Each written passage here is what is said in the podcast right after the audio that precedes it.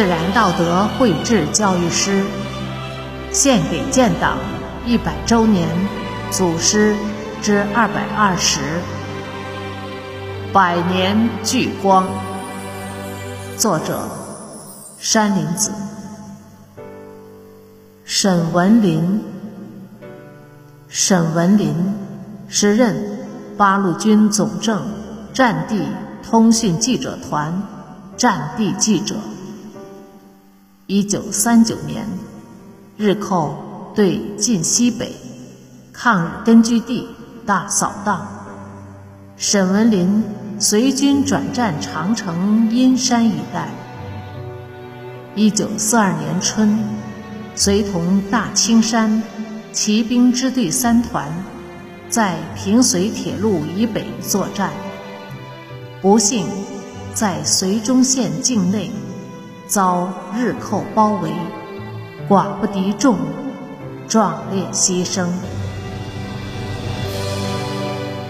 沈文林战地日记：当敌人攻陷广州、武汉，而又积极做新的进攻准备的时候，抗大的四期全体同学毕业了，涌到。各个战线上去了，同时学校也更扩大了，在冀察晋、渝晋东南设定两个分校。学校分配了我的工作，说是要我到前线战地从事新闻记者的职务。我们是组织的一个记者团。直接受八路军政治部的指挥和领导。